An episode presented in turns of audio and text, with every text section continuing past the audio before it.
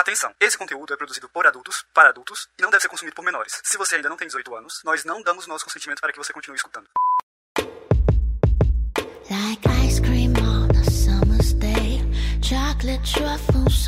Oi, aqui é a Lene Oada, mulher cis demissexual, Domi, e hoje a minha palavra de segurança é almofada. Oi, eu sou a Kali, demigirl omnissexual switcher, mas hoje você pode me chamar de gripada. Oi, eu sou a Camila, eu sou cis, hétero, é, amiga da Aline há mais de 10 anos e a cota baunilha dessa vez. Gosto. Bem-vinda.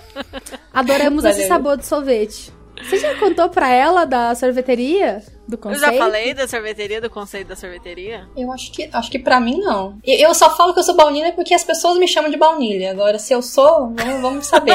vamos ver. A gente vai descobrir hoje qual que é o Sim. seu sabor de sorvete. Sim, há, há dúvidas, vamos ver. Aí, ó, já gosto, porque assim, se há dúvidas, é no mínimo, do mínimo, do mínimo um baunilha com granulado, né? Ou Com uma castanha ali, uma né? castanhinha gostosa. Um misto. Não é Um aquele, sprinkle de aquele chocolate. baunilha puro. Tem uns Tchutchuzinho, assim. É, vamos ver, vamos ver. É que também o, o que eu, eu, eu penso sobre quando vem a palavra BDSM, né? É algo assim, muito além do que é, eu imagino que eu seja, né? Que seja algo assim, muito fantasioso, algo que realmente vai me deixar desconfortável. Só de estar falando isso. Mas. E também pelas minhas referências, né? Eu, a primeira vez que eu escutei esse termo foi por causa da Rihanna, com aquela música há 10 anos atrás. Então, eu não tenho muita referência boa, gente. E aí veio a Lene. É isso, hoje a gente é vai a melhor conversar das sobre isso. referências. Melhor das referências. Eu também acho. Obrigada, Professorinha, obrigada. né? Você está ouvindo Chicotadas, um podcast entre tapas e cuidados e demais gostos peculiares pelos quais você talvez se interessaria. Aqui nós vamos conversar sobre BDSM, sexualidade, não monogamia, poliamor e estilos de vida alternativos. Este podcast é produzido por três amigos praticantes e membros ativos da comunidade BDSM, com diferentes gostos, anos de estrada, experiências, e a gente espera que você goste de nos ouvir e debater conosco sobre esse universo tão vasto e excitante. Oi, gente, bem-vindos a mais um episódio do Chicotadas. Esse daqui é mais uma edição da série Explicando para um Baunilha, em que a gente conversa com um convidado baunilha, desmistifica alguns conceitos, esclarece dúvidas e curiosidades de pessoas que não são praticantes. Quer dizer, não praticantes até esse momento, talvez? Nesse episódio aqui, a gente vai conversar com a Camila, que é minha amiga há mais de 10 anos, que não tem tanto contato com esse universo, né? A gente pegou, assim, uma baunilha raiz aqui pra conversar com a gente, pra descobrir se realmente é esse o sabor do sorvete, né? A gente tava falando mais cedo, antes da vinheta, sobre a história da sorveteria, né? Muita gente acaba falando da ideia de ser baunilha, do baunilha como uma coisa pejorativa, mas na verdade a ideia é que é um- como se o mundo do prazer, né? Eu sempre uso, sempre conto essa história. É como se o mundo do prazer fosse uma grande sorveteria que tem, sei lá, 300 sabores de sorvete pra você experimentar, e você sempre pega o mais simples, que é o de baunilha, que não é um sorvete ruim. É um sorvete muito gostoso. Mas por que, que você vai experimentar sempre a mesma coisa e sempre a coisa mais simples e básica e não colocar nada de diferente ali, né? Então a gente tá sempre aí advogando, defendendo a causa de você colocar pelo menos um granuladinho, uma caldinha de chocolate, né? Dar uma variada, trocar um saborzinho de vez em quando. Experimentar. Pra ir experimentar, né? Experimentar novos sabores. E vamos descobrir aí como é que vai ser hoje essa conversa com a Cami. Cami, primeiro eu queria que você se apresentasse aí pros nossos ouvintes, contasse um pouco mais de você pra gente fazer aí uma imagem mental de como que é o seu perfil e o que te trouxe até aqui, até as dúvidas que você vai trazer e o que a gente vai conversar nesse episódio. Tá, vamos lá. Eu sou a Camila, né? Eu tenho 31 anos, eu sou publicitária, trabalho na área de criatividade aí há um tempo. Eu sou míope. Agora, né, fazendo uma retratação minha aqui física, eu sou míope, eu sou. Cara, eu, eu tenho cara de baunilha. Aí, aí que tá, eu não consigo nem me descrever, porque eu sou baunilha e monogâmica e hétero cis. Então, assim, caramba, é muito fácil me, me imaginar, porque eu sou a padrão baunilha. Ai, mas você tem um Mas- monte de tatuagens, você não é tão Ah, é padrão verdade. assim. Tatuagens Você se lindíssimas. surpreenderia, amiga. É É, verdade. surpreenderia. exato. Eu tenho aí um, um que, um. Né, pra eu não dizer que eu sou padrão, né? Pô, nada contra. Tenho amigos que, que são, inclusive, mas eu tenho outra pegada mais alternativa, né? Eu gosto muito de arte, de música. A Lene que sabe, é, eu prefiro mil vezes um showzinho underground com cerveja barata do que qualquer outra coisa. Amém. Amém. Amém é isso. O que mais que eu posso falar? Aí conta dos lugares que você já morou. Ah, sim. Você é uma mulher branca, de cabelo castanho. Seu cabelo tá castanho agora ou tá pintado? Tô, tá castanho. Isso, eu sou uma mulher branca com olhos e cabelos castanhos. Nossa, que sexy. Ela se surpreenderia, né, Lene? Se Se surpreenderia. Ah, é? Olha só, vou descobrir hoje. Eu sou um pouco cosmopolita, gosto muito de viajar, já morei na Índia, na Itália, na Holanda. Sou de Curitiba, naturalmente, mas agora estou em São Paulo, desbravando essa cidade aqui. Cidade grande, né?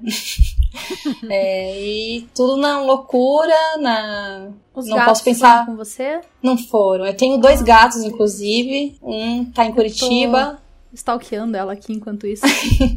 e outro tá aqui em São Paulo comigo, inclusive, tá aqui no fundo do vídeo. Quais são os nomes dos gatos? O gato mais velho que eu tenho se chama Frank, porque ele é cinza e branco. Então eu queria trazer um negócio mais Frank Sinatra, preto e branco e tal, enfim. E a que tá aqui comigo é a Joaquina, que é uma personagem da ópera Fígaro. Oh. E aí, e porque, e porque como ela é frajola e o Fígaro é do Pinóquio, eu não queria trazer Fígaro, porque ela é uma fêmea. Aí eu, ah, o que, que, que, eu posso colocar, né, de nome? Eu pensei, Joaquina, que tá tudo a ver aí com a ópera e tal, muito fofa. E por eu morar, por eu ter morado em vários outros lugares, né, isso me ajudou muito a abrir a cabeça para certos assuntos, para vários assuntos, inclusive, desde o, sei lá, o modo que eu penso sobre a vida e outras coisas, até é, a sociedade ao nosso redor, o que, que, como brasileiro, né, o que a gente passa, o que historicamente a gente já passou também. Eu acho que isso abre muitas portas na nossa cabeça para discussões e discussões assim, né, dentro da gente, não só fora. E amiga, vou confessar que eu não lembrava, barra não sabia, que você é hétero. Você é totalmente hétero, 100% hétero. Então, vamos lá. É, dentro dos padrões da sociedade, me consideraria um hétero. Mas na minha cabeça, eu não sei se eu sou, sabe? Eu não Aham. sei, porque eu já fiquei com homem, já fiquei com mulher, não tô ficando com ninguém desde a pandemia. Seu status Assim, agora claro. é 100% solteira. 100% solteira, 100% encalhada. Pode subir a hashtag, pessoal. mentira, mentira, não é assim também. Mas eu sempre passei entre essas, né, essas duas situações, assim. Então eu. Mas eu também nunca pensei em ser bi, por exemplo. Nunca pensei sobre isso, entendeu? Então é, é assim, é algo assim. Ah, eu sou hétero, mas porque eu preciso responder, entendeu? Aham.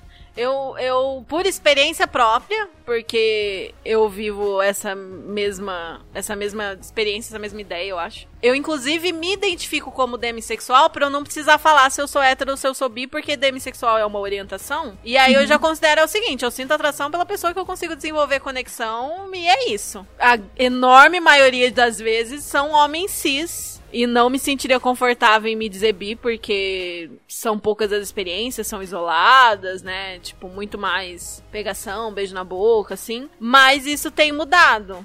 E um grande elemento pra eu ver isso mudando e pra eu repensar isso e eu me reclassificar é o tanto que eu convivo com gente diferente de todas as orientações e tenho oportunidade de ter experiências que se eu vivesse uma vida mono e baunilha, eu não ia ter. Tipo, não ia Sim. chegar nem perto de ter, assim, porque é aquilo, eu passei muito tempo sem considerar que, assim, tipo, ai, tá, alguma aventura, talvez eu faça alguma coisa com, com mulher, mas não, não me via tendo relações um a um, entendeu? E aí, com novas experiências, convivências no BD e tal, você vê que pode acontecer. Uma das coisas que eu sempre falo, assim, que eu defino muito forte como critério pra você saber, assim, cara, será que eu sou realmente bi? Ou qualquer outra das orientações monodissidentes, né? De, que não são monossexuais. Eu tenho a Porque, por exemplo, eu questiono muito a minha homossexualidade, por quê? Porque eu me relaciono a maior parte do tempo, 99,9% do tempo, eu tô pegando homem cis. Homem cis hétero. Isso que é o pior, a maior parte do tempo. É ridículo, tá ligado? É ridículo. Graças a Deus, né? Meu,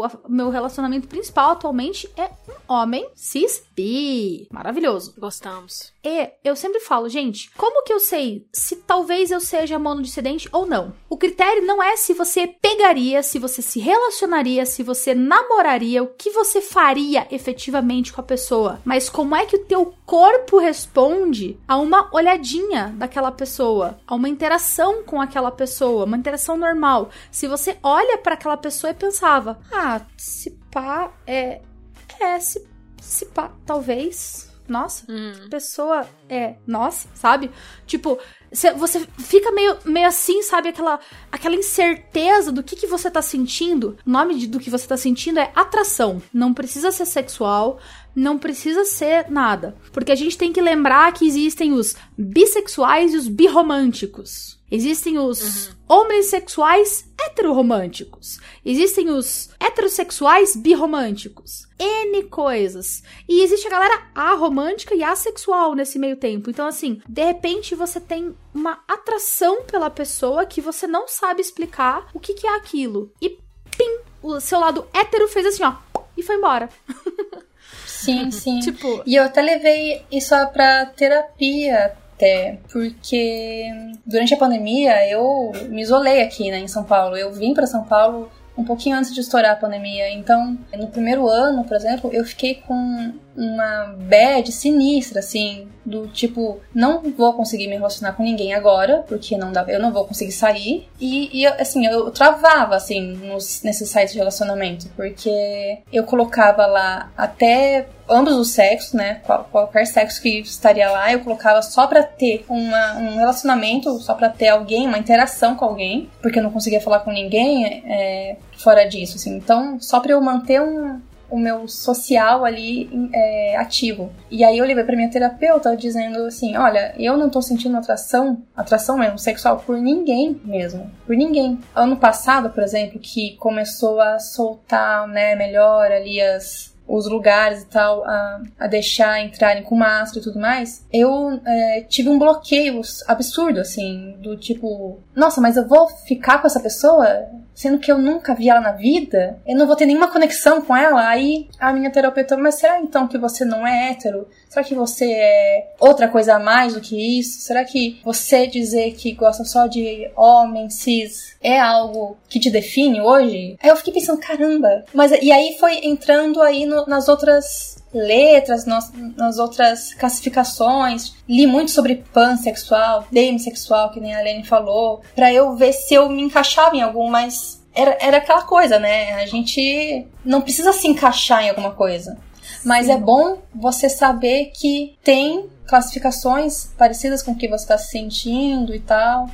Então, responder se eu sou hétero agora fica muito difícil pra mim. Antes era muito fácil. Não, gosto de homem, eu sou hétero. Mas nossa, tá, tá sendo muito complexo essa pergunta ultimamente. Tá muito complexo. Mas tá acho que também bem. pela essa liberdade, né? Essa liberdade, essas classificações que todo mundo tá conhecendo agora, principalmente eu, que não tenho nenhuma referência perto de mim em relação a, a essas coisas. Então, é tudo muito novo ainda. E é muito legal, assim, saber que a gente não precisa se encaixar em uma caixa, né? Então, É, tá tudo bem não saber também, tá tudo bem. Sim. É, não, não precisa, você não tem obrigação de se colocar numa caixa, né?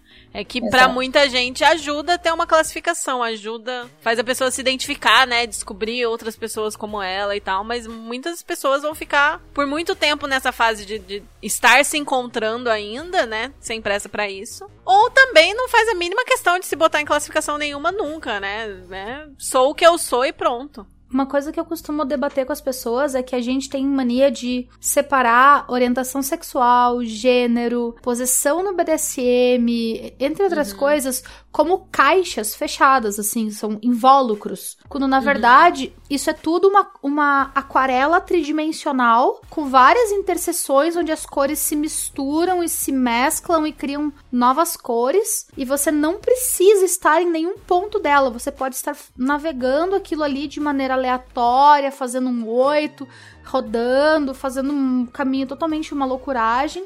E a tá gente pode ser certo. fluido, né? Exatamente. Porque sexualidade, num lato senso, assim, é fluido, né? Tem dias que você. Que, cara, eu, eu falo, tem dias que eu me sinto hétero para um caralho. Que inclusive é engraçado, porque coincide com meus dias mais hiperfêmea, né? E daí eu me. Às vezes, como eu tô me relacionando com um monte de homem atualmente. Eu me sinto hétero pra um caralho. Esses dias eu até brinquei assim com, com o Lee lá no, naquele rolê do motel que a gente renovou minha carteirinha, tá ligado? Do Vale. Porque, bicho, é uma parada que a, a gente fica matutando, né? Mesmo, mesmo a gente que tá mais bem resolvido com isso aí, ainda fica matutando um monte. O pessoal pensa que não, mas a gente fica surtadíssimo. E tudo E bem. eu acho que também que vai depender muito, muito das referências que tem à sua volta. Sim. Eu sempre tentei ao máximo sair da minha bolha ali da minha família, daquela educação que eu sempre tive, né? Eu acho que também pelos pelos meus gostos, pela, pela faculdade que eu fiz, pelos amigos que eu tive na faculdade. Isso me ajudou muito a eu expandir todo esse leque, né? E também pelas vivências. é, Ah, o privilégio, né? Puta, eu não queria ter Sim. falado essa palavra. Mas é isso, não tem jeito, é isso. O privilégio faz com que a gente aprenda mais rápido algumas coisas. E também a minha solidão não no sentido ruim, mas do fato de eu já ter viajado sozinha, de eu morar sozinha aqui em São Paulo, ter passado esse período de pandemia, ajudou muito a eu entrar dentro de mim e vasculhar todos esses sentimentos e, e procurar e tal. Então, é uma. O meu, do meu jeito, eu achei que foi bem ruim, mas.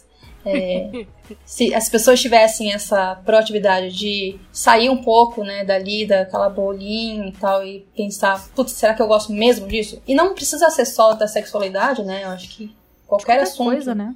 qualquer coisa. Porque às vezes a gente entra no piloto automático, né? E fica nele por muito tempo na vida. Com certeza essa jornada, essa questão de, de se investigar, de autoconhecimento, é uma coisa que a gente promove muito por aqui, que é muito presente nas nossas comunidades, mas que não é a norma, né? Seja pela questão tem isso também, né? Muitas vezes a pessoa muito privilegiada vai ter mais ferramentas e mais disponibilidade de tempo e dinheiro pra fazer sua autoinvestigação. E muitas vezes essa pessoa vai ser justamente a que pode simplesmente Enfiar a cabeça fechar a da janela terra, pra isso, né? né? Ignorar que existem outras realidades, viver a sua realidade e, e não ter.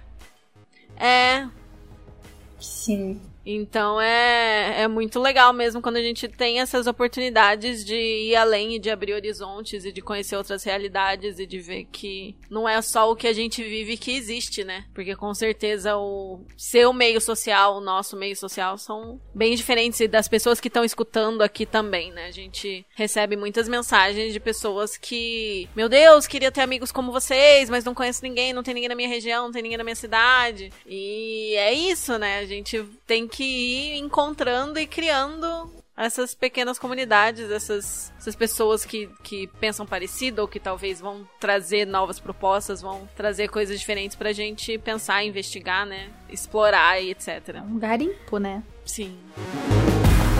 Então, Cami, monogâmica e baunilha. É isso mesmo? Isso. Duas palavras que me definem. Dos valores que te definem. Por que, que você acha que você é monogâmica? Por quê? Vamos lá. Você já teve vários relacionamentos, né? Longos e tal. Você quer fazer algum panorama sobre isso? Falar um pouco sobre É, não, isso? não precisa me expor, né? Não precisa me expor, Aline, precisa, que não. precisa. Mentira, mas assim, o porquê eu acho que eu sou monogâmica? Porque eu nunca tive outro tipo de relacionamento, né? Vamos concordar que é, é, é isso que eu sei, é isso que eu sei fazer. Mal, mas eu sei fazer isso. Deixa eu ver, ao todo eu tive, acho que uns cinco namoradinhos. Homens, cis, todos. Aham. Mas é, já tive alguns ficantes dentro que eles estavam dentro de relacionamentos poliamor. Não sei se fala poliamores ou poligâmicos. É, poligâmico é errado, porque poligâmico é quando só o, o cara pega várias e as minas não podem pegar, que é tipo coisa religiosa. Então a gente fala poliamor quando tem várias relações estabelecidas, né? Tá bom, aí, pronto. Mais uma lição, primeira lição aprendida. Check. Então eles eram poliamorosos. Eles tinham um relacionamento e as, as outras pessoas na vida deles sabiam que eles estavam ficando com você. Isso, isso. Aham. Foi um caso só, mas contou, vai. Sim, sim. Contou, é. No caso dele, ele tinha esse relacionamento, né? Dentro do Uhum. poliamor. Eu.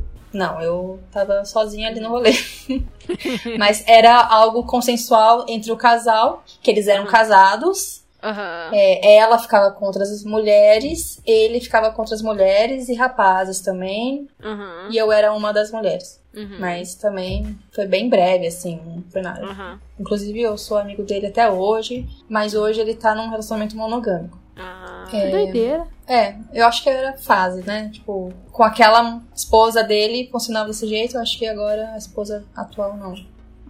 Não sei. E foi de boa pra você, assim, ou teve alguma treta, teve alguma confusão, você se sentiu mal em algum momento? No começo, é, quando eu, assim, primeira coisa, fiquei com ele e eu não sabia que ele era casado. Eu achei, beleza, mais um cara ficante na balada. Aí depois ele me contou que ele tem filho, que ele é casado e que era, era um relacionamento desse jeito, aberto, que não tinha problema ele ficar com outras meninas. Só que eu, traumatizada que sou, pensei, o cara tá passando esse migué pra cima de mim Tá não mentindo vou pra você. Tá mentindo pra mim, com certeza. É, Eu, não sou, eu sou trouxa, mas ele não precisa saber disso. Aí, eu, não, o que, que é isso? Não Imagina, não. Pô, sacanagem, né, que você tá fazendo com sua esposa e tal. Enfim. Só que aí eu, conversando melhor e tal com ele, e entendendo também o relacionamento dele com a esposa, eu via que aquilo era ok, porque ele me chamava pra ir na casa dele, festas, ela estava junta, e ela levava também é, as pessoas que ela também ficava, e ele também ficava. E assim, aquilo era uma loucura pra mim, porque, caramba, tipo, ninguém sabe o que, que tá acontecendo. Eu tava perplexa com aquela situação. tava perplexa. É, porque era tudo muito novo pra mim. Era assim, não era tudo muito novo, era algo que eu nunca tinha passado antes. Então era ali, eu tava nervosa com aquela situação. Mas no final das contas, né, eu fui entendendo melhor, né? E tudo ok agora, assim. Não é nada demais. E também acho que teve outro caso, mas aí foi muito breve, que era algo assim, mais a três. Que aí eu, a esposa e o marido tivemos um, uma noite só, e é isso, assim. Essas são as minhas experiências com o poliamor. E eles te trataram bem nessa situação? Porque tem muitos casos, assim, de, de casal buscar o que a gente chama de unicórnio. Que é uma mina que vai caber no molde deles, vai fazer tudo do jeito que eles querem, aí eles usam, depois eles. Foda-se, sabe? Não sei, tipo, você, a sua experiência foi legal? Então, a princípio, é, foi muito legal. Foi, sim. Tudo, é aquela coisa, né? é, não, não sei o que, o que esperar, mas também não vou ficar pensando muito, né? Eu Aham. vou, o que que der, eu acho que vai ser legal. Mas era algo assim, ó, vai acontecer isso, você topa? Era algo meio que Pontual. Combinado. é, combinado, era pontual, combinado, e eu pensei, quer saber, eu vou, porque eu nunca tinha feito nada parecido, e foi assim, pela experiência mesmo. E é, na hora, é, assim, eu me senti realmente um sorvete baunilha. Literalmente. Eles me usaram de uma boa forma. E foi muito legal. Foi muito Ah, legal mesmo, assim. Foi uma experiência única. Não sei se eu teria de novo, porque a logística me É dá complexa. ansiedade. É complexa. me dá um pouco de ansiedade, mas é, foi muito bacana, assim. Não tenho nada que reclamar. Um abraço pra eles, imagina vocês. Vai que eles escutam, né? Não, Um mas, ó, abraço pra eles. Parada real, assim, a gente se preocupa, né? Que você tenha tido uma experiência, tipo, legal e tenha, tipo, se divertido, curtido e tal. Porque muita gente, a gente recebe, a gente recebe assim o tempo todo, a gente vê muitos relatos em outros lugares de gente que, tipo, foi o unicórnio daquele casal e não foi uma experiência legal, porque o casal não sabia se comunicar, o casal tava, tipo, super inexperiente no rolê de não monogamia e queria uma experiência e não pensou nos sentimentos da outra pessoa. Tipo, tem mil situações possíveis, tá ligado? Que, tipo, pode dar um ruim muito grande. Aí quando você ouve uma experiência dessas que foi massa pra caralho, a gente fica tipo, yeah! Muito bom, casal, muito bom, Sim, parabéns! sim. Fizeram a O casal tarefinha está de de parabéns. casa. Porque a maioria dos casais não faz a tarefinha de casa, cara. Isso é bem triste, bem triste. Eles me pareciam bem experientes, assim, nessa situação. Tanto que quando o, o cara me propôs a fazer, eu levei a sério no primeiro instante, porque ele falou sério. Ele me deu a confiança já na hora. Tipo, ele não foi algo assim, ai, bêbados, vamos ficar nós três. Não, foi algo assim. A minha mulher também quer ficar com você, o que você acha? E ela era gata pra caralho. Pode, pode falar palavrão, né? Pode. Pode, com certeza. Ela é gata pra caralho e eu pensei, caramba, e aí eu também nunca tinha tipo, ficado desse jeito com uma mulher e aí com um homem. Nossa, minha cabeça explodiu, sabe? E é nessas horas que não tem como pensar muito. Senão você vai perder a experiência e a oportunidade. Pelo menos na minha cabeça, eu pensando, né? Uhum. Aí eu fui. Foi, foi maravilhoso, assim. Não sei se eu faria de novo, porque aí esse é o meu modo baunilha ativado. Não sei se eu faria de novo, porque é muita logística, é ansiedade. Eu acho que também outros tempos. Isso foi a. Parece que foi há milhões de anos atrás, mas. É, enfim. Mas deu tudo certo no final. Ai, que legal.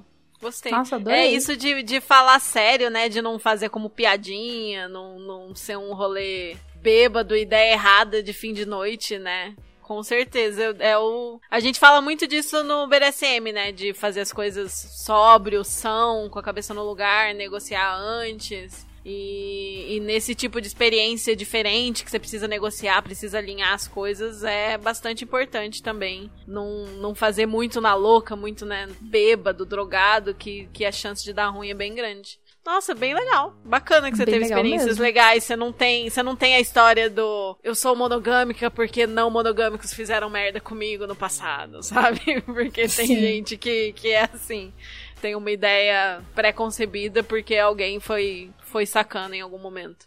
E a gente sabe, né, que as pessoas são cuzonas, às vezes propositalmente, às vezes as pessoas são cuzonas só porque elas não se importam, e às vezes elas são cuzonas porque elas não sabem ser de outra forma. Não- Nem imaginam que tem outra forma pra ser. É. Mas assim, em relação à não monogamia, foi tudo ok pra mim. Mas agora, em relação a práticas do BDSM, eu já tive alguns trauminhas. E. Porque, por exemplo, é, essa parada de ser algo combinado, co- é mais ou menos como se fosse um contrato, né? Que eu vejo, assim. E essa, isso que eu tô falando é do que eu é, escuto vocês falando chicotadas, entendeu? Que é algo que você tem que combinar, é algo que é um- uma parada de respeito, não é só sobre pegação, putaria, sexo. É uma parada de respeito, consenso, é, mais um contrato. Eu vejo assim como se fosse um contrato mesmo de prazer entre os, os participantes. E a minha primeira experiência com é, as práticas foi quando eu tava meio que ficando namorando esse cara. Não vou dar nomes, porque eu acho que ele escuta. Meu Deus. Sim. E eu. E ele gostava muito de ser enforcado. Eu gostava muito e eu, caramba, que esquisito, né? Que, que enforque ele assim do nada. Caramba, mas só enforcar assim? E que eu batesse nele e tudo mais. Tipo, ele gostava muito disso. Aham. Aí, no começo eu fazia, e eu pensei, cara, eu vou parar, porque uma hora ele vai querer fazer isso em mim. E eu não vou querer. Sempre assim que funciona.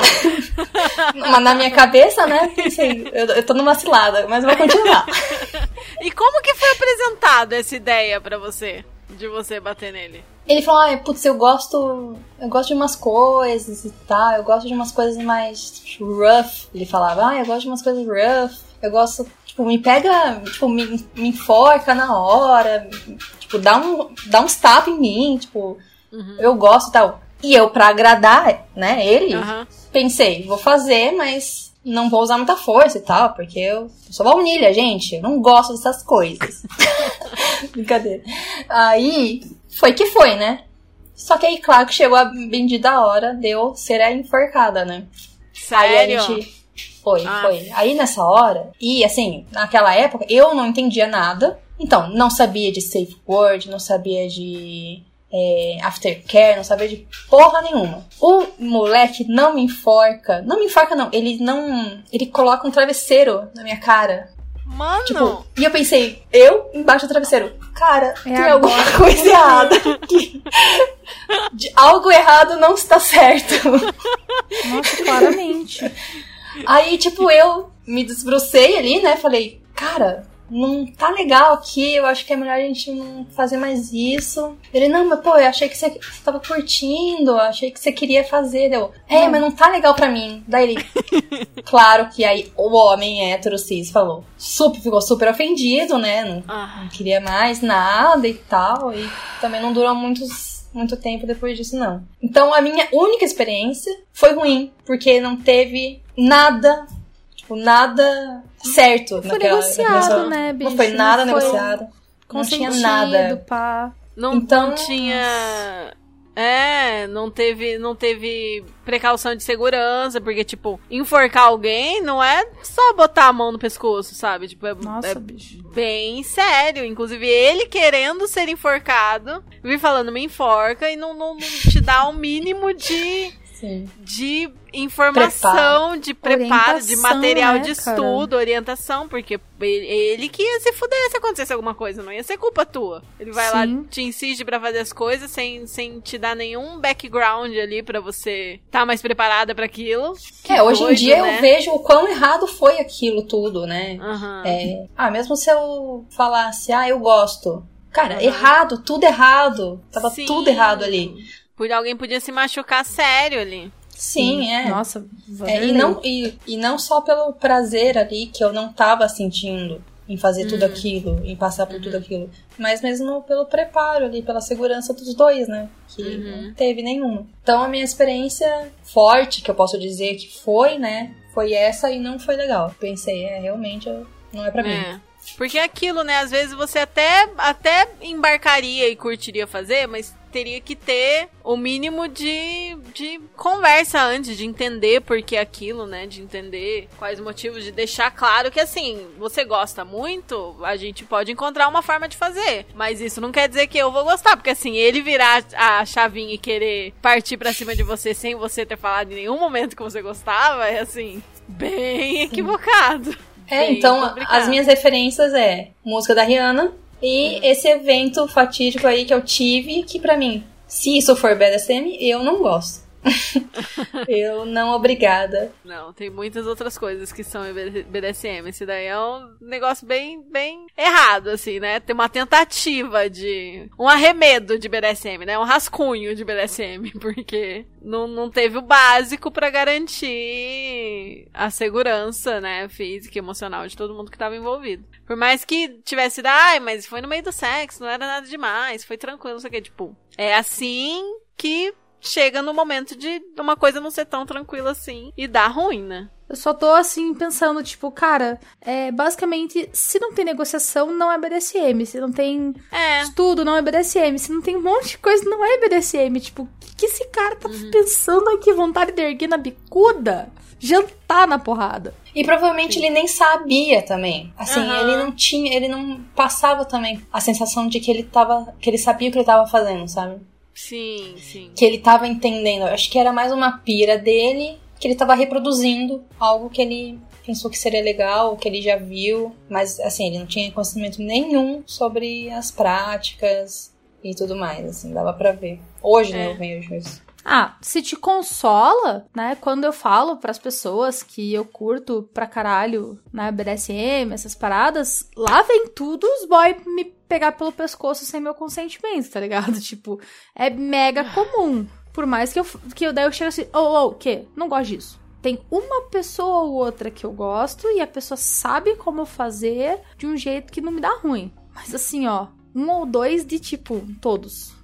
e a galera não se preocupa em estudar, em negociar. Consentimento, gente. Consentimento é tão sexy. Sim, mas é que, mas é que muitas vezes, principalmente assim, homem cis novo, às vezes eles têm o fetiche, tem o fetiche e ignora que e no máximo tem o pornô, né? Tem o pornô, e ignora que tem todo um, um processo por trás para você não morrer num negócio desse, entendeu? Porque Sim. aí tem o fetiche, quer viver aquilo, quer aquela coisa intensa, vendo um pornô, quer reproduzir aquilo, mas nem pensa que dá para ir atrás, nem imagina, nem faz o mínimo de pesquisa para saber que não é simplesmente chegar e fazer, né? Que inclusive as pessoas que estão no pornô, elas estudaram aquilo para fazer aquilo direito e ninguém morrer durante a gravação. E também tem o ponto que às vezes as pessoas confundem, né, fantasia com realidade, assim. É muito comum quem é dome receber mensagem, ou até mulheres que não são dome, mas que estão ali no BDSM, que tem uma apresentação feminina, receber mensagens de homens cis já se jogando aos seus pés, querendo ser humilhado,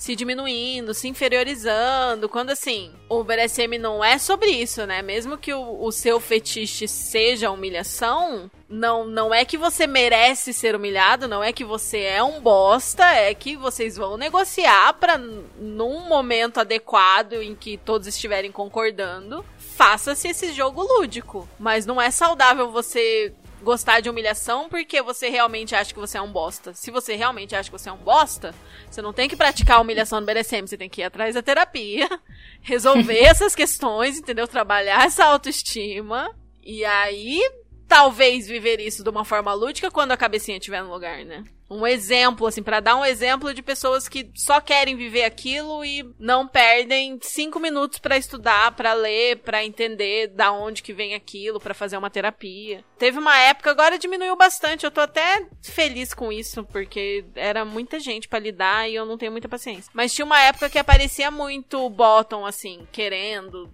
conversando, querendo jogar, querendo ser seu, sabe? E aí eu sempre falava, bom, para ter alguma chance de começar a conversar comigo, você tem que ouvir meus podcasts primeiro. Ah, o cara não aguenta, né? O cara quer gozar, o cara quer marcar alguma coisa com você, quer te servir, quer vir limpar sua casa, quer vir fazer massagem no seu pé, mas não pode ouvir o podcast, é muito difícil. Então aí você já vê o, qual que é a linha de corte e, e, que tipo de pessoas que, que aparecem querendo, né? Estão ali só movido pelo tesão e ignora toda a integridade física delas e a saúde mental delas e das pessoas com que elas vão se relacionar, né? É, uma coisa que também que isso eu tenho muita dúvida em relação ao BDSM, que é, é que daí eu tenho a minha referência, né? Eu, por exemplo, para eu me relacionar com alguém, eu preciso realmente conversar com a pessoa, sair com a pessoa, entender como ela convive ali, como ela se porta num, num âmbito ali social e tal.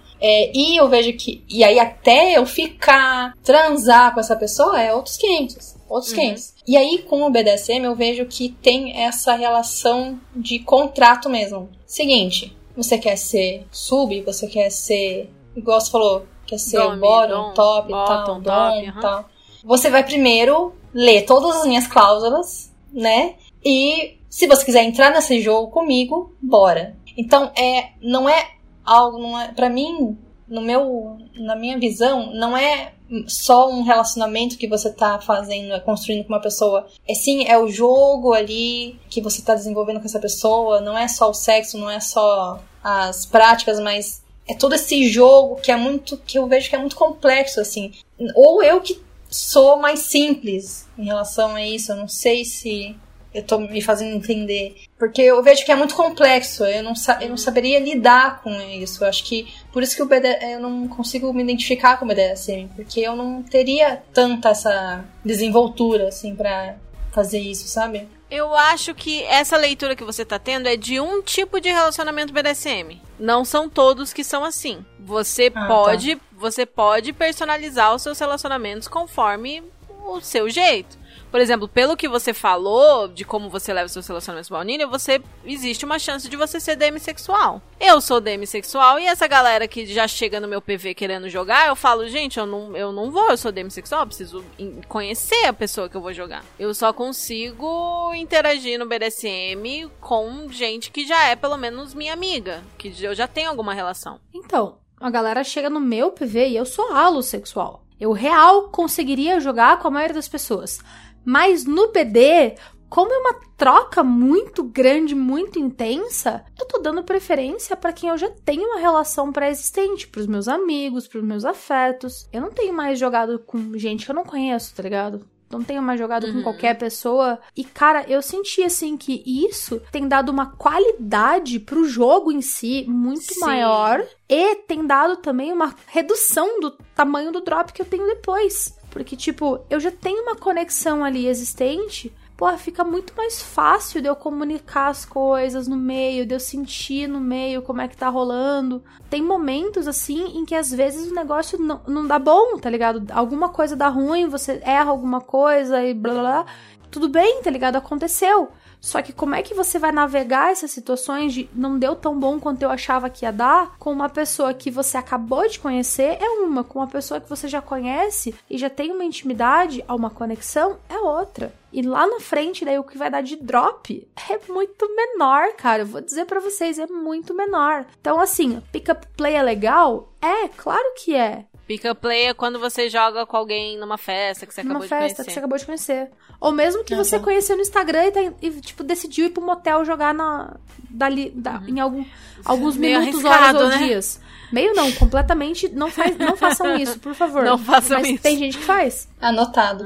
né? Tem gente, tem gente que faz. e Espero que fique tudo bem, né? Mas a gente sabe que pode não ficar. Mas assim, em pick up play, o drop, pra mim, vai ser maior. Pra mim, vai ser bem maior. Agora, quando eu já conheço a pessoa, já tá no meu círculo, mano, às vezes nem drop tem. Então eu vejo assim, a, a qualidade da interação ela aumenta com quanto melhor você conhece a pessoa. Então acho que vale a pena, sabe? Mesmo pra quem é halo, você dá uma pausada, dá uma freada no teu desejo, no teu tesão, pra dar uma conhecidinha na pessoa. Nem que seja um pouco, gente, nem que seja um pouco. Algumas horas Sim, numa certeza. festa de conversa, em vez de alguns minutos. Alguns dias antes de, um- de uma sessão, em vez de um dia, de um dia pro outro. Que a gente sabe que a galera faz isso. A gente sabe. Sim.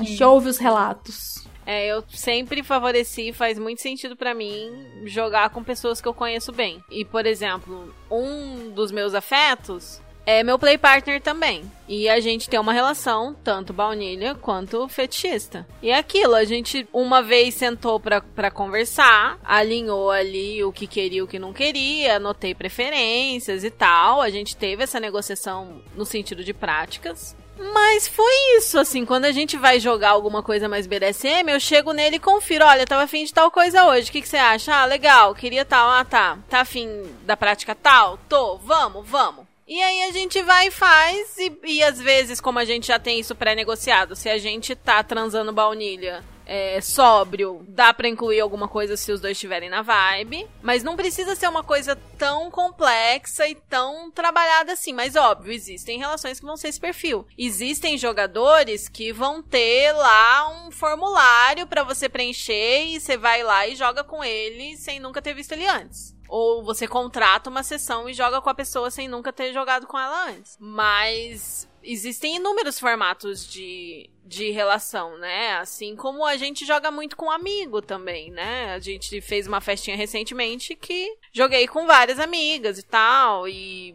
e é aquela coisa divertido, de amizade. Nem sempre precisa ser negócio da relação, do tesão, do, do erótico, do sexual que vai levar a sexo, né? Mas tem, tem inúmeros formatos, inúmeros, inúmeros jeitos de viver isso. Mas o que eu achei interessante no que você trouxe, que também se alinha à questão da não monogamia, é que você estava falando sobre ter um contrato, sobre conversar, sobre apresentar suas condições e não sei o quê. E uma coisa que tanto a não monogamia quanto o BDSM, assim, saudáveis, né, e responsáveis têm em comum, é o fato de que a gente conversa muito, alinha muito, né, não deixa as coisas subentendidas, né, tenta ao máximo não deixar as coisas subentendidas. Que é uma coisa que a gente trabalha muito porque, né, mais relações, mais conflitos. Então você precisa ter melhor comunicação ou vai ser mais desastres em vez de mais amor, né? Tem muito potencial pra dar merda se você não se comunica direito. Mas nesse ponto, por mais que a gente fale que é uma coisa que, que, esses, que essas comunidades trazem, que é uma coisa que a gente aprende, que é uma coisa que a gente tá tentando sempre estudar e colocar em prática, é algo que absolutamente todo mundo se beneficiaria, né? Eu vejo, às vezes eu acompanho as relações baunilhas de pessoas que eu conheço, eu fico assim, cara, vocês não sentam pra conversar?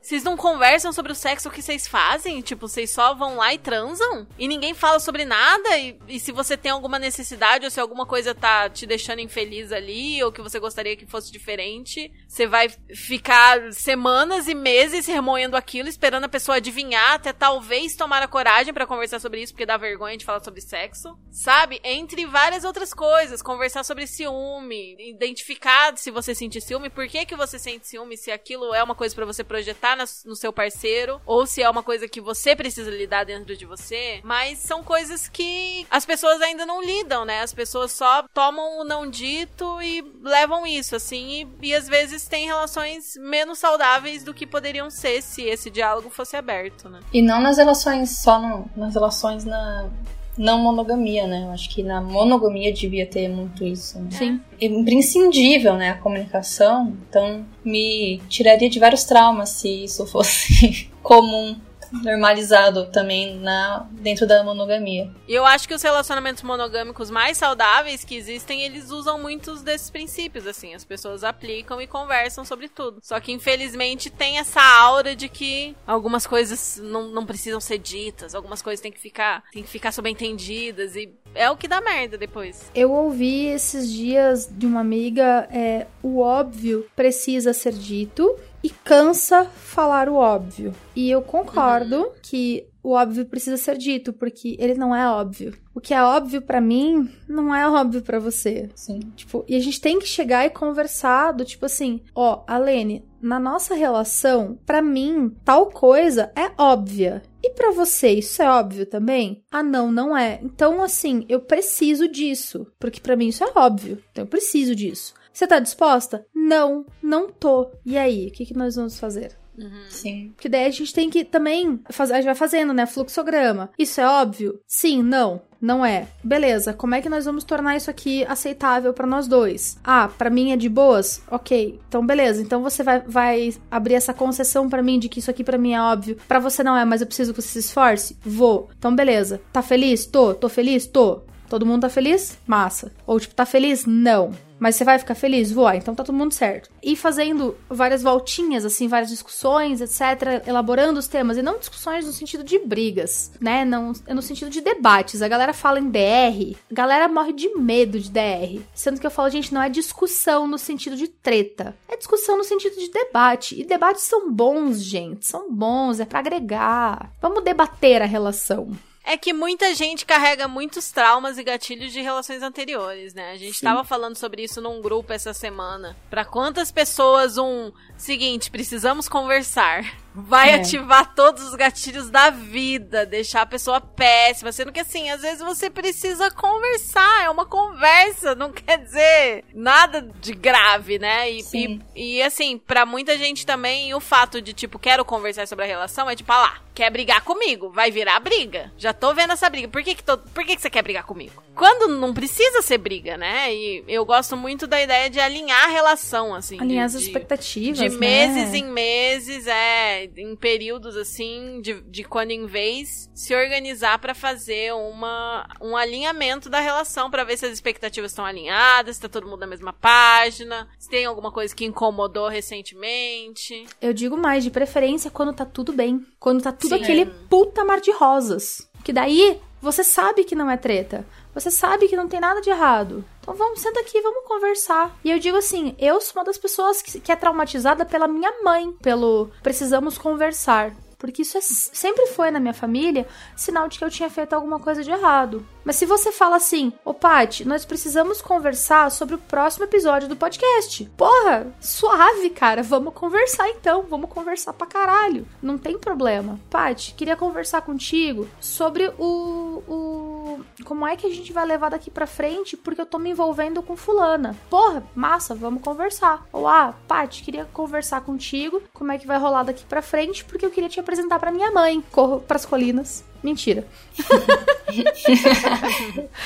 mas dá, dá, dá, uma ansiedadezinha assim, mas é ansiedade bom, não é ansiedade ruim. Olha só. Não é um gatilho, né? Não é gatilho. É uma ansiedadezinha assim de gostosinha, do tipo, ai meu Deus, ai meu Deus, ai meu Deus, que fofura. Poxa, a gente tem, tem que também aprender a falar as coisas, né? Não só chegar aí. Precisamos conversar. Coitado do ansioso. Eu não sou nem ansiosa e fico ansiosa. Agora voltando, né, a não posso dizer normalidade, né, mas agora que a gente pode ficar com outras pessoas sem máscara e tal, eu me tomei a liberdade de começar a sair, né? E aí eu não sei, mas é uma coisa já de traumas, de gatilhos e muita terapia que eu comecei a fazer como se fosse um checklist, assim, para cada cara que eu saio. Que é, tudo bem se a gente sair antes, se a gente ir num barzinho, tudo bem se a gente não ficar logo de primeira. Tá bom para você assim? Porque daí você também já tira a expectativa do outro, dele achar que não, eu vou pegar aquela mina, aquele rapaz, e a gente já vai ficar e vai ser uma loucura. Não, eu me coloco nesse limite, tá? Eu já vou deixar bem claro que eu não vou sair com ele para outro lugar. A gente só vai ficar nesse lugar. Eu já coloco esse limite em mim também para eu não sofrer de ansiedade porque eu tô fazendo algo que a outra pessoa não quer, porque aí tem essa parada, né, de você não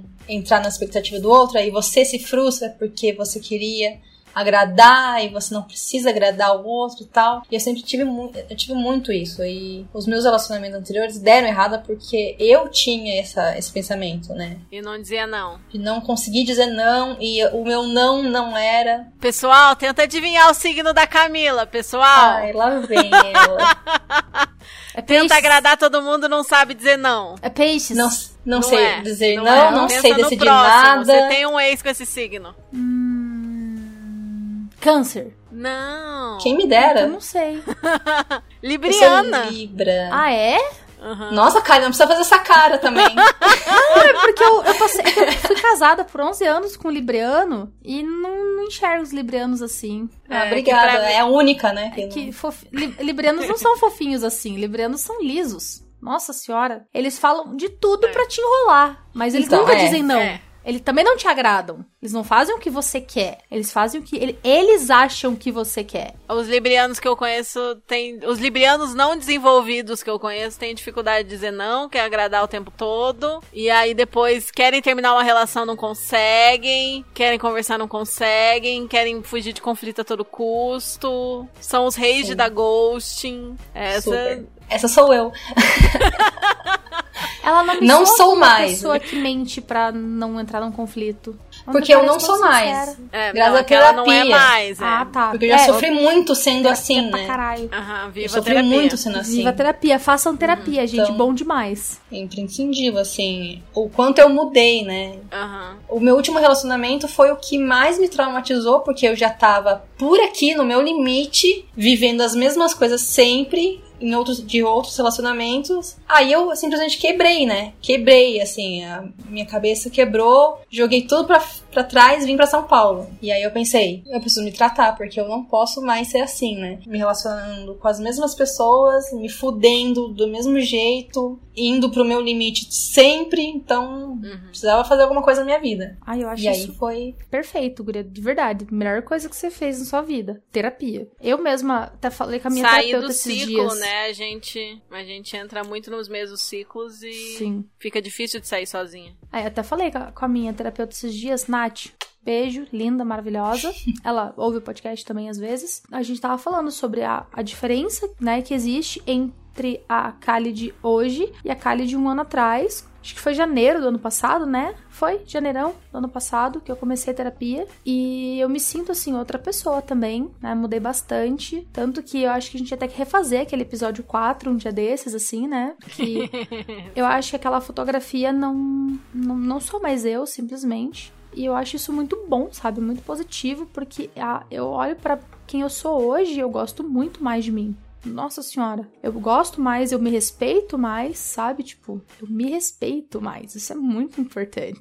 Terapia, gente, gostoso demais. Falou tudo. Eu me respeito, mas é muito, muito massa escutar isso de você mesmo, né? Isso é muito massa. E como que foi esse processo pra você, Cami? É, foi muito difícil. é, eu não aceitava que esse era meu problema, de porque não era um problema, né? Era algo que estava enraizado ali em mim. Era algo assim que eu não conseguia enxergar. Então, quando eu enxerguei, foi muito difícil, doloroso, muito doloroso. Você não quer se machucar, né? Você não quer passar por isso. E você escutar da sua terapeuta que eu faço eu passar por isso, que eu que vou atrás dessas, dessas merdas, é é surreal. É surreal. Que é a nossa responsabilidade no fim das contas. Né? É. E assim, eu não quero me machucar, eu não, eu não, não tenho essa pira. Esse é um Então, tipo de masoquismo que você não gosta. É, então, eu não sou, gente, eu sou baunilha, o que, que tá acontecendo? não é assim que eu me via.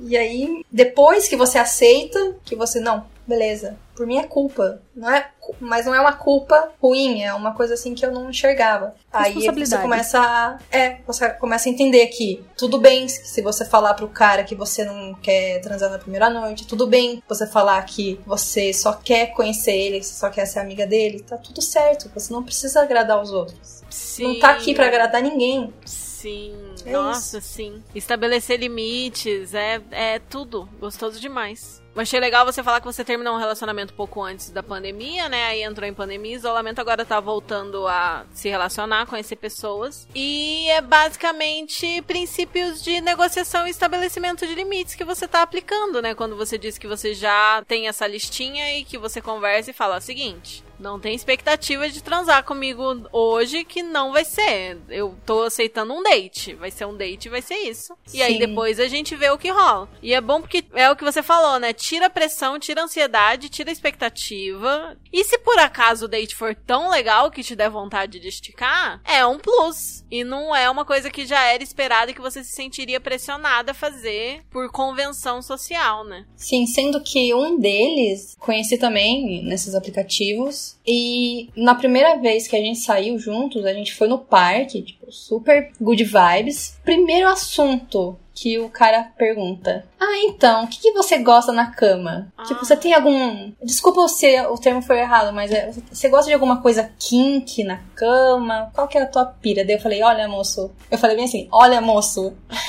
Porque, gente, primeira vez que eu vi o cara na- na vida. Ai, gente. Olha, moço, eu acho que eu sou baunilha, porque no máximo uns tapinhas de leve. E olhe lá. Dele, Aham. não, mas pô, você não, não curte umas paradas, umas correntes, umas. Caralho, corrente, mano? Nunca ouvi isso.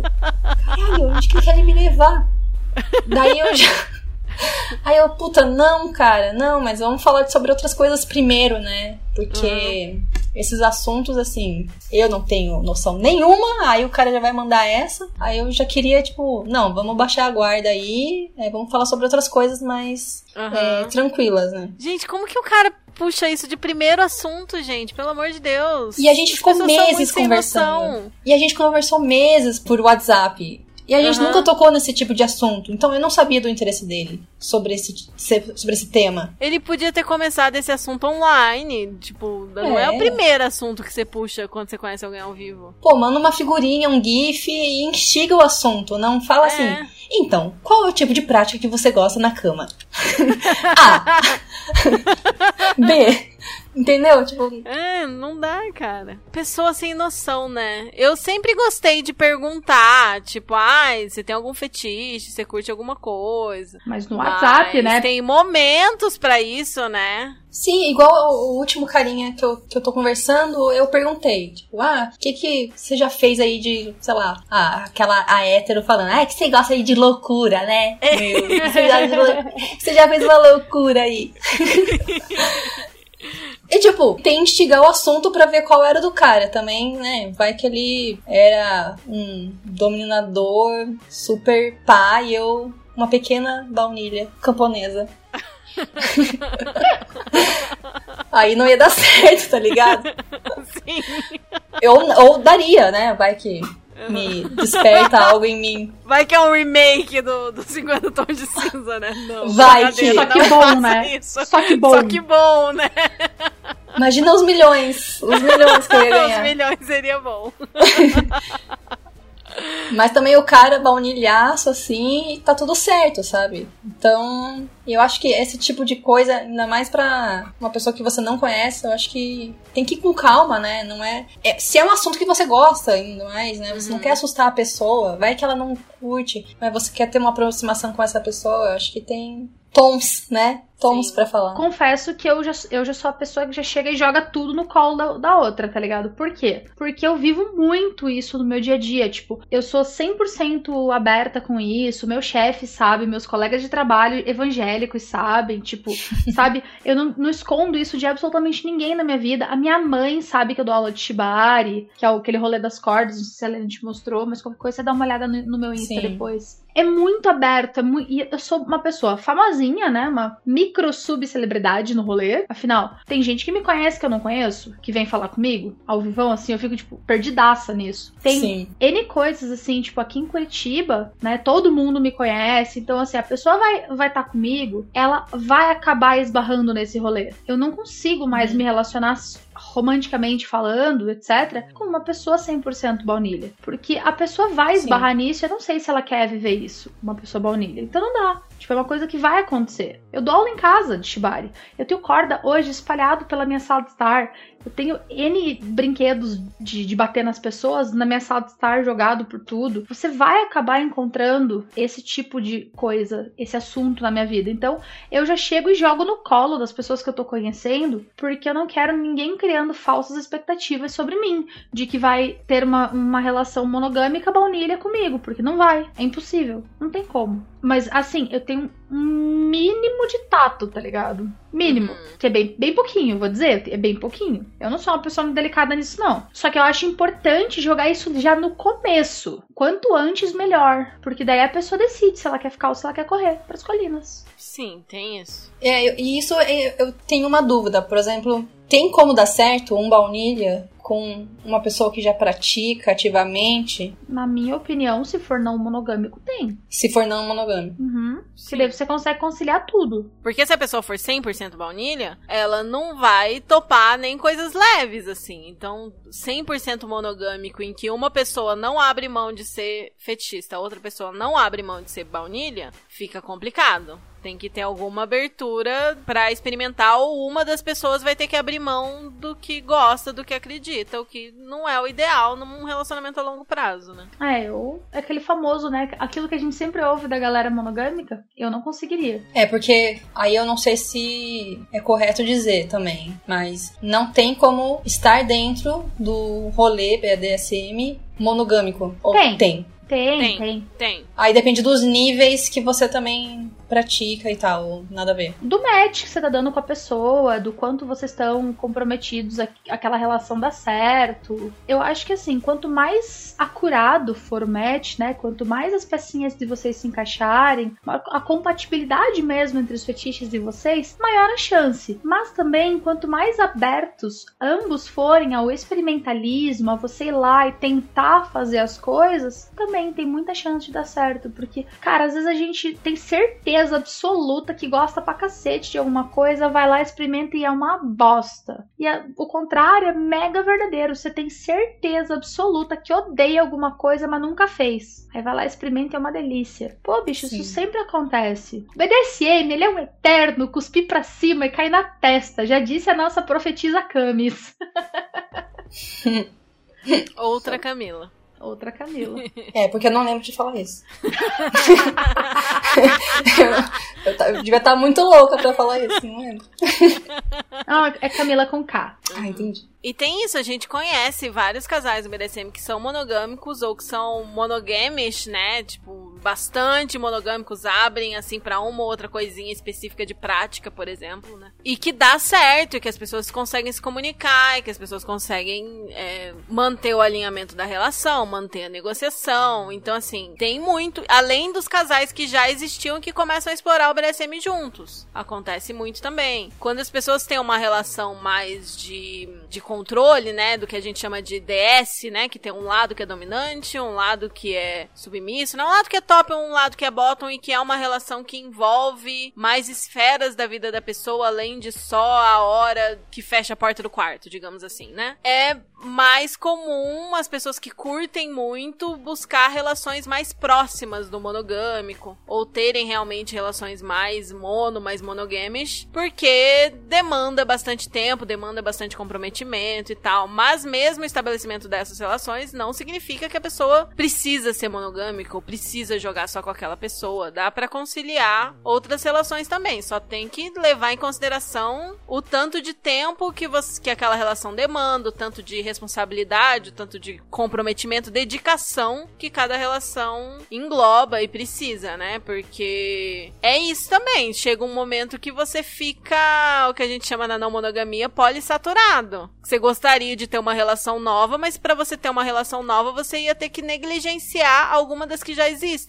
E aí não é legal, não é saudável. Ou, por exemplo, aconteceu comigo recentemente. Eu tava com dois dos meus relacionamentos precisando de muita atenção, assim. Ou conflito no relacionamento, ou a pessoa não estava legal. E eu precisava me dedicar a isso. Não é o momento de eu conhecer uma pessoa nova. Sim. Sabe? Eu preciso entender os meus limites e a, a situação que eu tô e que, eu, que se eu escolhi e se eu, né, estou com essas pessoas aqui e faz parte da nossa relação a gente se comunicar, se cuidar, né, ter esse, essa oferta de cuidado, não tem como eu dedicar a minha energia, o meu tempo para quem ainda nem chegou e, e deixar na mão, negligenciar essa atenção, esse cuidado que eu geralmente dou pros parceiros que já existem. É, e tem muita apropriação também, né? Com um nome, com o título é, da não monogamia, né? Tem muita gente que usa isso pra ser um pau no cu, né? Pra, pra abusar das outras pessoas, pra usar mesmo, né? E isso eu acho que faz com que pouca gente se interesse e se reconheça, né? Dentro de um relacionamento assim. O que é,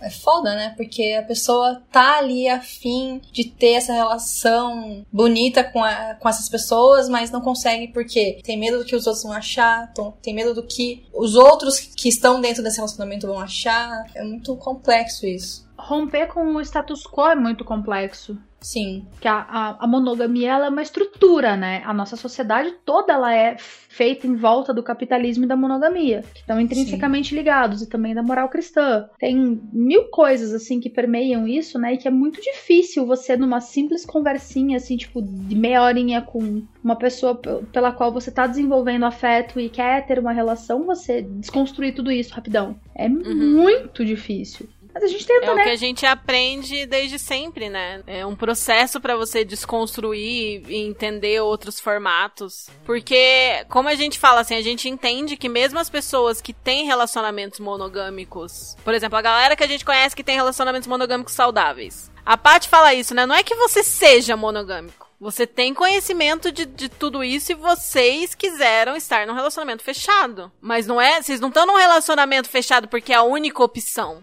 Porque tem isso, muitas vezes a, a, a, monogamia dentro da sociedade é compulsória. Então as pessoas estão em relacionamentos monogâmicos muitas vezes porque elas não sabem que existem outra opção. Porque é aquilo Exato. que ensinaram que era o certo. Eu tenho dito também que é, às vezes algumas pessoas, elas não é que elas sejam estritamente monogâmicas. Elas até seriam poli, se elas não se polissaturassem com um. Elas não, não, tem, não conseguem se dedicar a mais de uma relação. Não conseguem se, de, sabe, produzir aquela energia que as outras relações demandam e não conseguem lidar com o parceiro tendo várias outras relações e não dedicando de volta toda, toda essa energia para ele porque é uma pessoa que também demanda muita dedicação. Então ela se polissatura com uma relação e prefere se relacionar com pessoas semelhantes. Mas ela sabe uhum. que ela tem outras opções e ela apenas escolhe ficar na dela porque ela sabe seus próprios limites. Eu acho isso muito Sim. legal. E vai para aquele para aquela questão que a Camila trouxe mais cedo, né? Parece que é muito complexo, parece que eu sou uma pessoa muito simples para viver uma relação assim. Que realmente você ter mais de uma relação vai dar mais trabalho. Dá. Sim. É, e, e nas minhas experiências, né, um já dá trabalho. um já me traumatizou o suficiente para eu ter que fazer terapia, para eu ter que rever todos os meus conceitos, meus, é, os meus gostos, meu, a minha imagem, tudo. Então, a ideia do poliamor é um, um pouco complexa ainda para mim. Eu ainda tô tentando lidar comigo mesma e com um uma pessoa só, um parceiro, que também tá difícil. Então. Uhum. Mas eu sendo a pessoa responsável que eu sou hoje, né? É, eu sei que tem muita gente que pula já direto pro poliamor e, e é isso, vamos nessa aí, tudo bem. Desde que você respeite o outro, os outros e você mesmo, tá tudo certo. Mas eu não consigo ainda ser assim. É, mas com certeza precisa de uma mudança de perspectiva, assim. Caso algum dia você decida e você acha que seria uma opção para você, não é ter dois dois relacionamentos como foram seus relacionamentos passados, né? Já Exato. parte de um princípio diferente de, um- de uma dinâmica diferente e de uma Sim. proposta, né, com as pessoas certas, as pessoas que, que levem Pessoas legais, a né? ética e a responsabilidade afetiva a sério, que vão entrar nessa jornada junto e que vão estar dispostas a, a rever conceitos e preconceitos e padrões de comportamento, estruturas e não ditos e óbvios e que precisam ser falados e tudo mais. É, e eu, eu sinto também que eu, nessa, nessa muvuca toda que foi esses dois, três anos, né? Eu não sei mais como eu me relaciono com as pessoas.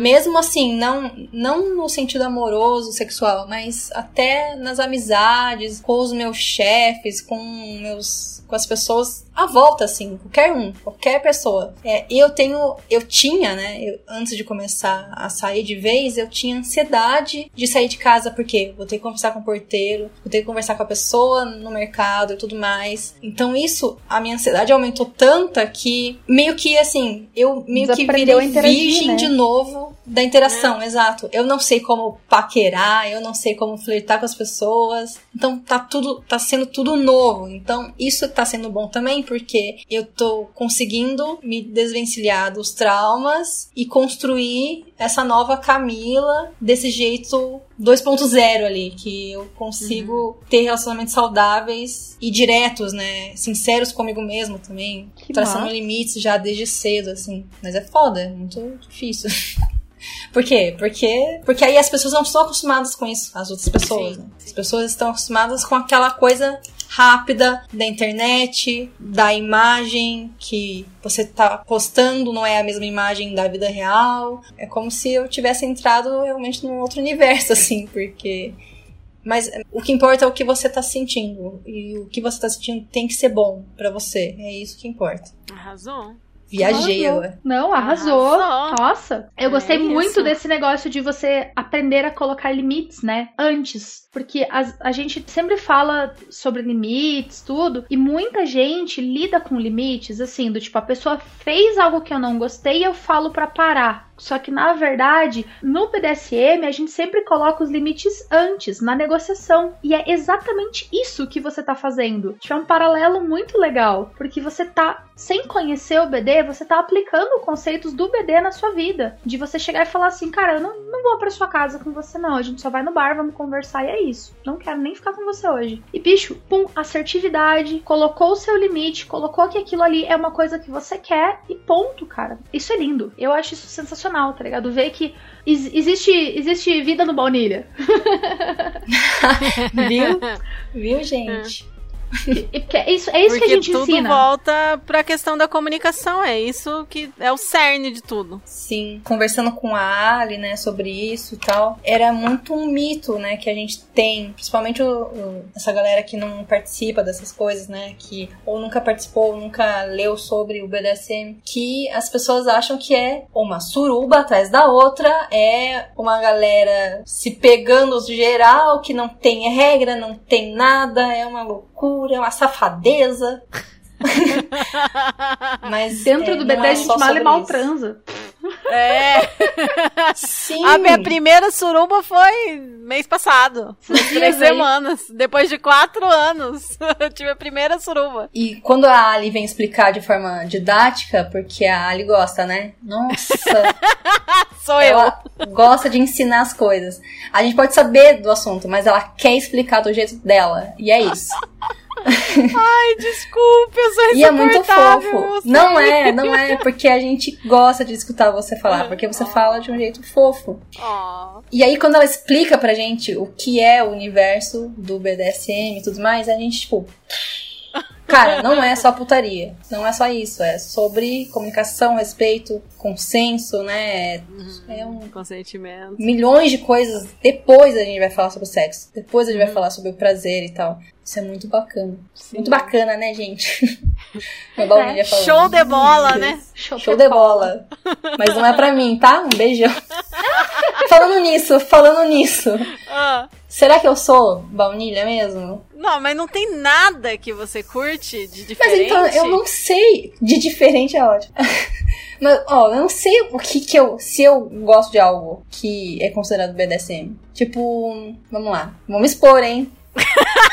Vamos Bora lá, expor. estamos aqui pra isso. É. carinhos em lugares públicos. Carinho, digo assim. Ah, provocações, passada de mão, gostosas e, bo- e bobas, com que brincadeiras bobas e gostosas. Bobas e gostosas. É, Com o medinho, o perigo de ser pego. Tem que ter o medo, tem que ter, tem que ter o risco, senão não tem graça.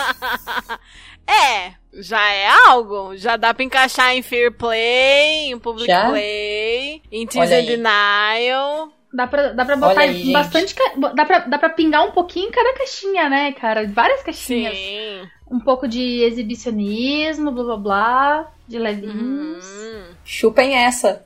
Aí, ó. Viu? De que sabor Que que, é? De que sabor que é? Se é pra chupar, tem que ter saborzinho. Mentira, não precisa. Não, não é, é baunilha, é baunilha, mas tem uma Droga. caldinha ali, entendeu? Uma Gosto. calda de chocolate, um, Isso, gostamos. um granulado. Gosto. Aí, ó. Granulado, calda. Já tá melhorando. Daqui a pouco um marshmallow ali pra dar aquela equilibrada. Um tubetes. Um tubetes. Uh.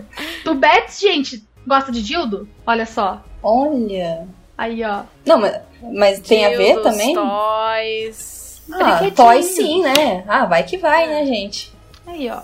Ah, isso Ah. sim. Ah, mas eu achei que não iria, não iria entrar, porque. Não, só apimenta um pouquinho. É, é um tubetes. Uhum. É aquela Ok, coisa, não é necessário, não é obrigatório, mas é tão bom. Verdade, né? É um plus, né, que tem. Aham. Sim. Mas é, é aquela coisa, eu nunca. Não é que nunca, né? Nunca é uma palavra forte, mas eu não experimentei fazer essas coisas com uma pessoa que eu conhecia agora, por exemplo. Sempre foi com namorados, ficantes, fixos. Sim. É, nunca foi assim, ah, eu tô ficando com um cara, eu vou fazer algo nesse sentido, assim. É, nunca me senti à vontade, mas com namorado. Mas É acho que é assim pra maioria mesmo. Porque você tem que confiar na pessoa, né? Pra fazer algumas coisas. Sim. É, esse era um dos mitos que eu tinha. Do tipo, oi, tudo bem? Prazer, eu sou a Camila, você é a Kali. Bora fazer um negoção ali? Bora! e pra mim, eu, eu achava que era isso, entendeu? Mas Você não. se surpreenderia não com a quantidade de pessoas que chegam exatamente assim e pedem, bora me amarrar ali? Eu fico tipo, te amarrar? Oi? Quem, Quem é você? Junto. É, então. Quem é você? Mas é acontece. Não é o ideal, mas acontece bastante. E tá tudo bem ou, ou não. Não. não? tá tudo bem? Não, porque é. Ah, tá. Em muitos casos é, é- chega a ser invasivo demais. Porque a pessoa viu que eu já amarrei 17 pessoas no rolê e já fica assim, amarrei eu também. E eu fico, não. A pessoa na rua passando, né? De busão, viu? Ai, vou ali me amarrar Atados também. no parque. É basicamente Exato. é isso. Já aconteceu Na no Praça do. Parque. Da pessoa viu a gente amarrando, chegou ali, conversou um pouco com a galera, não sei o que, e virou pra mim assim, me amarra, deu. Não. Fim. Fim porque a pessoa, a pessoa já era do BD há algum tempinho e manjava de consentimento e não é não. Ah, ela entendeu que. Uhum. Que não É ia rolar aí. e pronto, acabou. Ó, mas eu quero dizer pra você que se você acha que você se expôs muito, vai ouvir o episódio 7. Serião. Serião. É o de Será, será que eu já escutei? Eu tenho que É ver qual sobre é cu. depois. É, a cara Sobre cu? expôs bastante. Nossa, bicho, sério. Nossa, bicho, sério. Sério. Eu acho que eu tentei escutar e eu não consegui escutar tudo. Terrível, terrível. Ter terrible. Ah, eu, eu, tenho, eu tenho uma pergunta. Diga. Faça a pergunta. Eu, como uma pessoa hétero, eu às vezes quero experimentar. Como eu posso dizer? Eu, como uma pessoa hétero, ficando sempre com caras, eu não gosto, por exemplo, que tentem fazer nada assim em relação a anal, nada, nada, nada, mesmo. Só que eu tento desbravar isso no homem. E você Né? tá virando aqui pra nós falando sou 100% baunilha. Gente, eu tô me descobrindo aqui, não acredito. Ela tem um ponto. Eu tô me descobrindo. Gente. né, eu- Você sabe que eu sou a louca do cu com próstata, né? A louca do cu, eu gosto de cus. Oi? Então, Eu tenho eu tô me interessando nesse assunto, assim. Amiga, é muito legal, eu te dou todas as dicas. E, e de ver a pessoa sentindo Sim. o prazer e, e o melhor, ele descobrindo que ele pode sentir prazer. Porque eu também não vou lá enfiar o meu dedo no cu assim do nada, o, o moleque. Né, eu vou aos poucos, vou perguntando se tá ótimo, se tá bom, se tá ruim. Porque tem muita gente que tem muito preconceito, tem medo, né? Receio, não sabe o que vai acontecer porque a pessoa nunca sentiu aquilo. Então tá aí, ó, aí, ó uma pira minha é dar esse prazer, né? do outro. Eu acho isso muito É. bacana. É bem BD. legal. É bem legal. Assim, BD. sendo justa, sendo Olha justa, é. dá pra praticar. É, dá pra praticar num, num formato baunilha, porque é só mais um jeito de fazer sexo. De certa Sim. forma. Exatamente. Mas é uma coisa kink, né? Uma coisa que não é padrão da sociedade. Por mais que a gente queira que vire um padrão, que todos os, os homens cis, hétero por aí, se libertem para dar seus próprios cus, a gente sabe que ainda tem muito preconceito. Então, é kink, é fora da curva. É, Sim. fora da curva é um, eu acho que é um bom termo, assim, não é necessariamente Uhum. BDSM, mas claramente um fetiche. Aham. com É, porque eu, eu não Por considero tabu, né? algo. Isso, exato. Eu não considero como um BDSM, mas sim algo assim que eu não quero estar sozinha nessa, sabe? De eu só sentir prazer ou só ele sentir o prazer dele ali, que ele tá acostumado a fazer com a mão, ou, entendeu? Tipo, Uhum. não é só sobre isso. Tipo, a gente pode experimentar outras coisas ali na hora. Mas eu não sabia que isso também poderia ser algo fetichista, algo ali dentro do- desse universo. Eu achei que era algo só eu sendo muito legal e dando prazer pra aquele cara. É os dois. é os dois. Mas é os dois, olha só que dois? legal. Sim. Nossa, Você é uma pessoa muito legal e tá dando prazer pro cara, olha só. Sim. pois é. Então, Ah, viu? é Não é- muito legal. aí ó, aí ó, eu declaro que isto não é um sorvete de baunilha. tá decidido. Tá decidido. Está decretado. Aê. Não, não é um sorvete de baunilha. Fiquei feliz de saber. Aí, ó, no final das contas, nós temos um, um, um novo, um novo sorvete. Aham, mais uma desbaunilhada. É isso aí. Sem querer, Sim. nós descobrimos que a nossa baunilha da vez nem é tão baunilha assim. E nós estamos muito felizes por isso. Mas eu acho que a gente descobre isso todo episódio. É que eu acho que ninguém é tão baunilha baunilha. assim. Ninguém é tão baunilha assim. Ninguém, ninguém é 100% baunilha e ninguém é 100% hétero. E ninguém é 100% BD Exatamente. e ninguém é 100% Sim. nada. Porque se tem uma coisa na vida que é fluido, é a nossa sexualidade, gente. Nossa, é aquele, aquele rolê, né? Uma aquarelona 3D com N cores Sim. Um prisma, e né? prisma, né? E daqueles que você roda e ele muda, sabe? Porque dependendo de, de como ele, ele tomba pro lado, você, tá, você vê coisinhas diferentes. Vocês falaram tudo, assim, nem, nem todo mundo é aquilo que 100% fala que é, né? Nossa, Sim. isso é muito importante. É. Muito importante as pessoas entenderem. E tá tudo bem, né? E tá tudo bem. Todos nós somos muito plurais, muito fluidos e muito além, né, do que uma caixa, uma classificação, enfim. Tem um conhecido meu que ele sempre falava, cara, tipo, nos idos de 2017, 18, que não adianta a gente querer sair da caixinha, né, da nossa vida, pra cair numa caixi- uma outra caixinha fechada com couro e correntes. Que dentro do BDSM a gente também tinha que estar aberto a ser fluido, a estar aberto a se descobrir. E na época eu dava risada, assim, que eu achava bonitinho e tal. Mas hoje em dia eu super mega master concordo. A gente tem que estar só sair das caixinhas. Usar elas Sim. se encontrar, pra ter um norte, mas não precisa ficar dentro delas, não. Sim. A gente é muito maior que Com elas. certeza. Bora pra nossas chicotadas? Bora.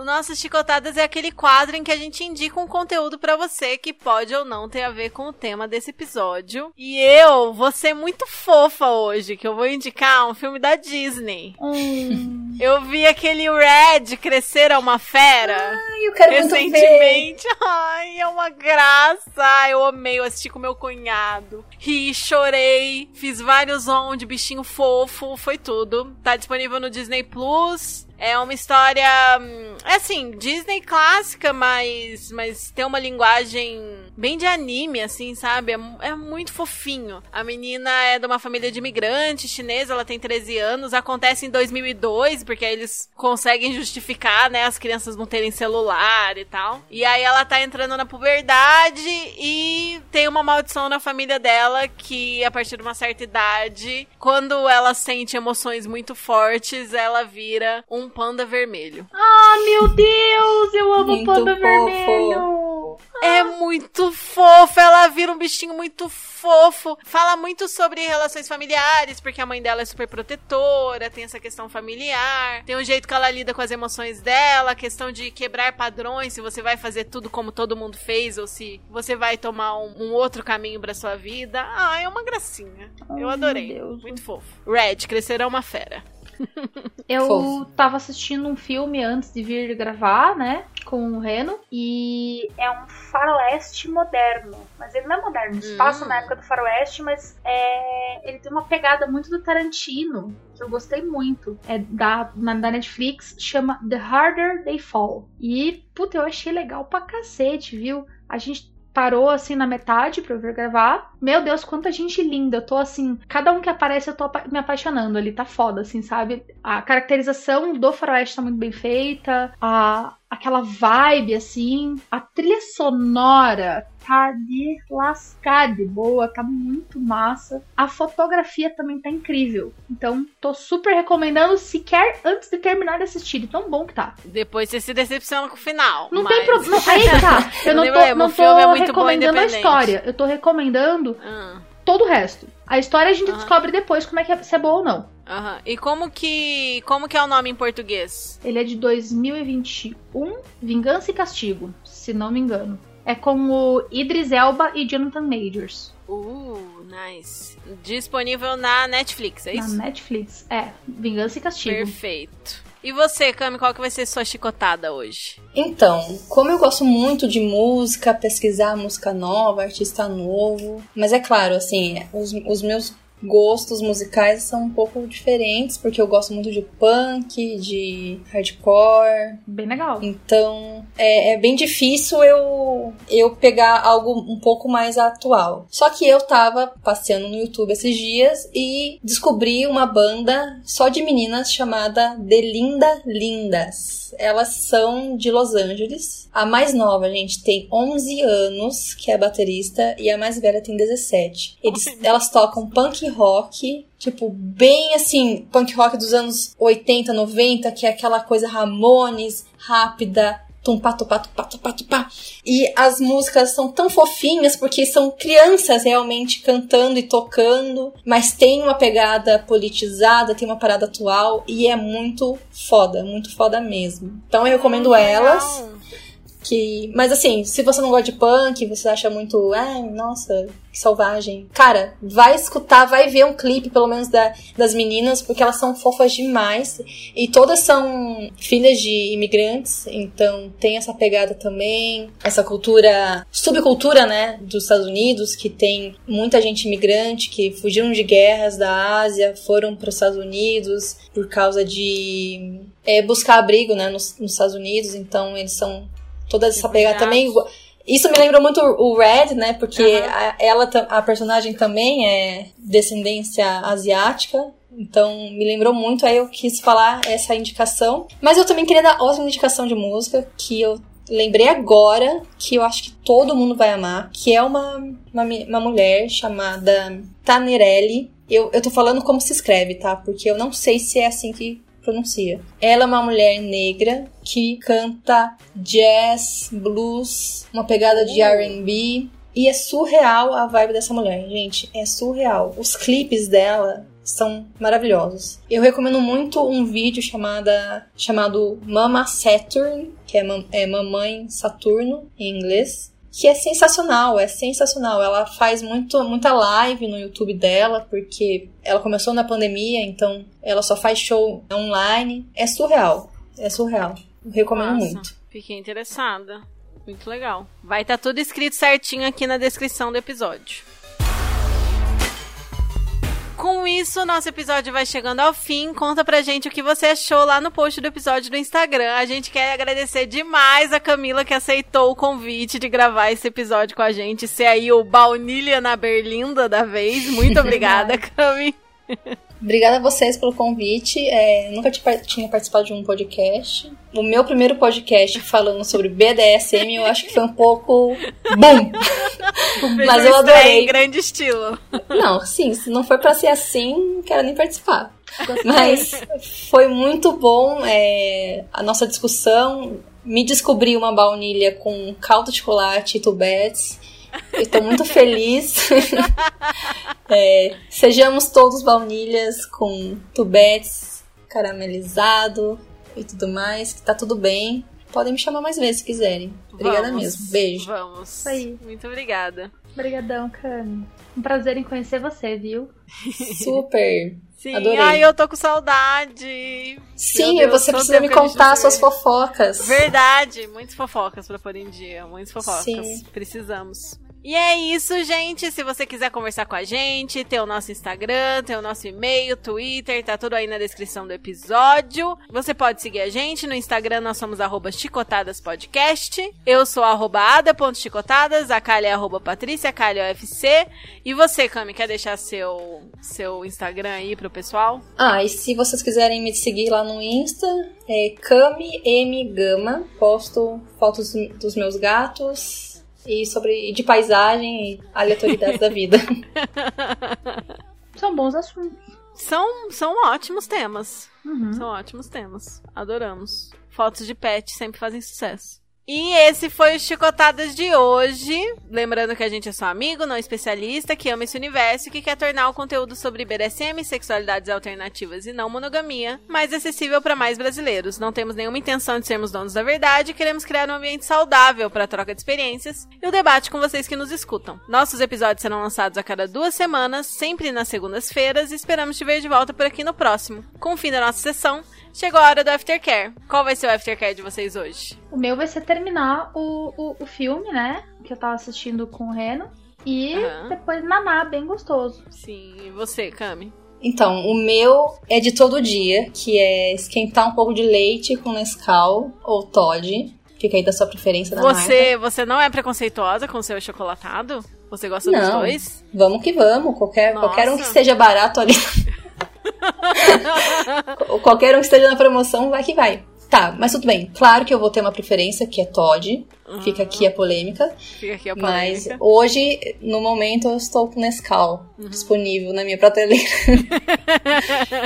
então, esse vai ser o meu aftercare de todos os dias. Eu sempre faço isso. Você sempre toma um leitinho antes de dormir? Sim, eu sou Ah. dessas. Gostoso. Mas ajuda mesmo. Acho- Mesmo no calor. Pode estar o calor de 40 graus, eu vou estar lá tomando meu leitinho quentinho. Palhaçada, né?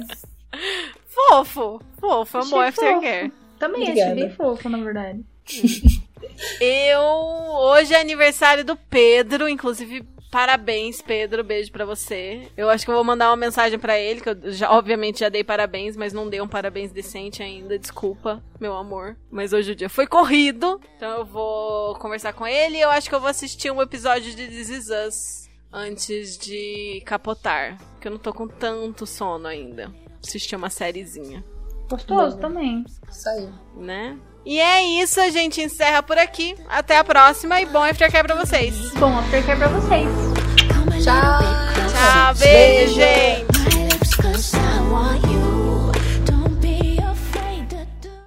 E eles te, te e eles te tra- Oh, meu Deus. E eles te trataram bem, né? Ali, conta pra gente que. Nossa, eu tô falando no- a- a- o seu nome, mas podia? Pode falar, pode, Pode. falar. aham, Eu falo aqui também. Depois de duas horas de gravação. é,